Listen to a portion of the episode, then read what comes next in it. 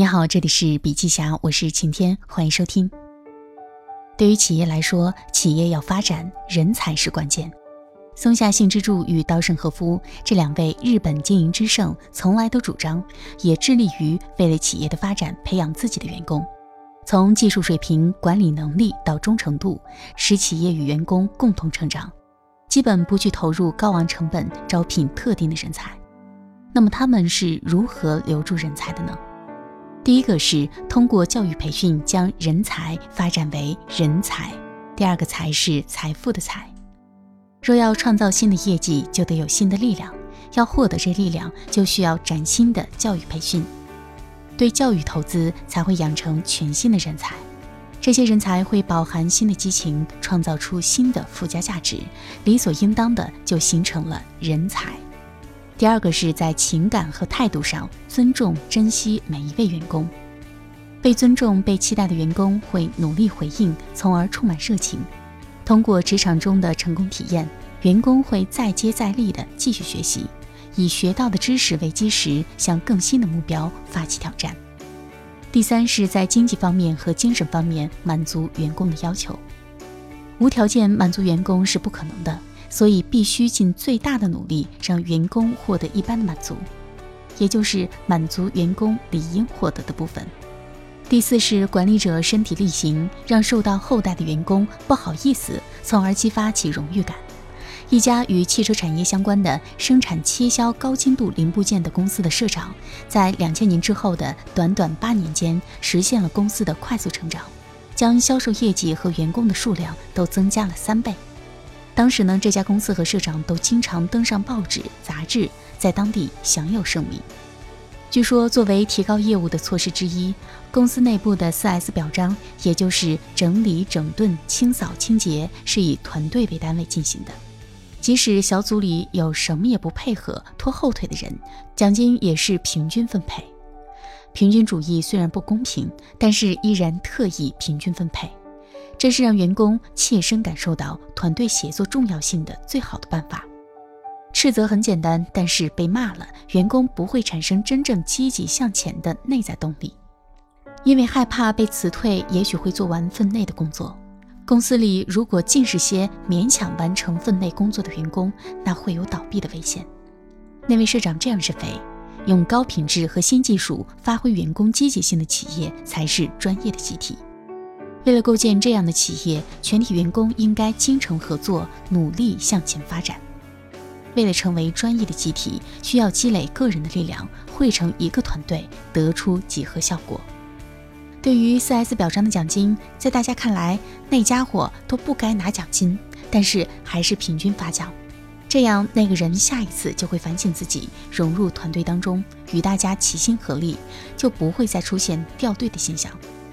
第五个呢是领导者要时刻注意增强自己的文化底蕴，提高道德修养，丰富灵活的经营头脑，让企业向正确的方向发展。没有文化底蕴的管理者不可能得到年轻人的尊敬，所以至少每天读书一小时，专注于发展兴趣爱好和提高自身修养，才能成为令人尊敬的对象。那么松下幸之助和稻盛和夫是如何守住自己的员工的呢？接下来我们来听一听。松下幸之助力排众议，在艰难时刻守护员工。松下电器遭遇了有史以来的最大危机。当时，一方面幸之助因感冒严重卧病在床，另一方面呢，公司已经到了销售额减半，不得不尽快采取措施的地步了。幸之助的病床边频繁传来的全都是不好的消息。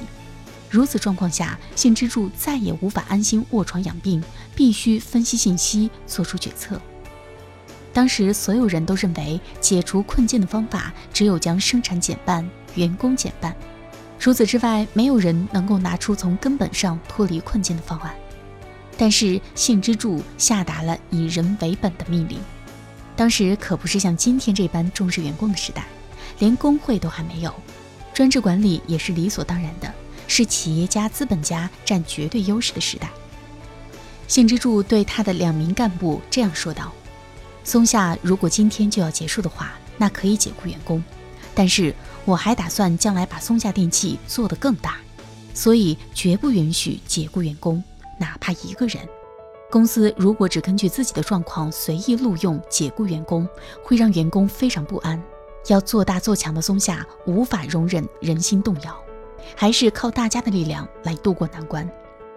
当时公司有现场的技术工人和负责销售的店员两类员工，干部们的提案是将工人裁掉一半。虽然在当时这也是迫不得已的提案，但是幸之助没有同意这么做。最终一名员工也没有被解雇。而是改成半天上班，半天休息，工资全额照发。稻盛和夫呢，也是对员工的守护，成就了今日的事业。受石油危机的冲击，公司订单骤减，产业界纷纷采取人员整顿或者是暂时停工休息的措施。京都京瓷也陷入了不得不削减员工收入的危险境地，但是他们却将员工雇佣到底。虽说不减少人员，但是工作变少了。如果还按照以前的方法进行人员配置的话，现场的气氛会松弛下来。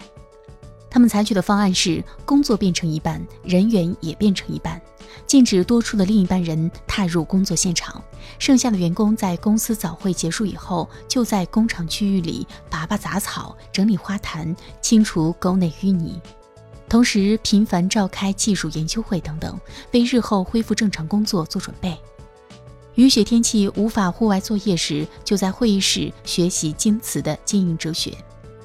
一直以来，现场都是以追求效率为目标，努力奋斗的工作氛围。现如今那样的日子简直无法想象。曾经为了工作会与同事争得面红耳赤的紧张工作的日常，如今变成了弯腰拔草。对于制造现场来说，没有比不能生产东西更痛苦的了。看不下去这一幕的营业负责人向大家深深的鞠躬道歉说：“这是销售的问题。为了让工厂里的诸位今后不再出现这种痛苦，我们正在不断努力，请大家暂时忍耐一下。尽管销售团队忘我的工作，但是仍然抵不过世界经济不景气导致的持续的需求低迷。”一九七四年底，稻盛和夫不得不做出了创业以来最痛苦的决定，向工会提出了希望冻结一年加薪的申请。工会经过讨论，全员一致决定通过。然而，正在这时，上一级的全先同盟却不同意冻结加薪，要求京瓷继续执行统一要求的百分之二十九的加薪。最终，京瓷指出，每个企业都有各自的劳资关系。认为不能遵从全先同盟不考虑企业具体情况的单方指示。紧接着，他们召开了企业临时工会大会，决定退出全先同盟。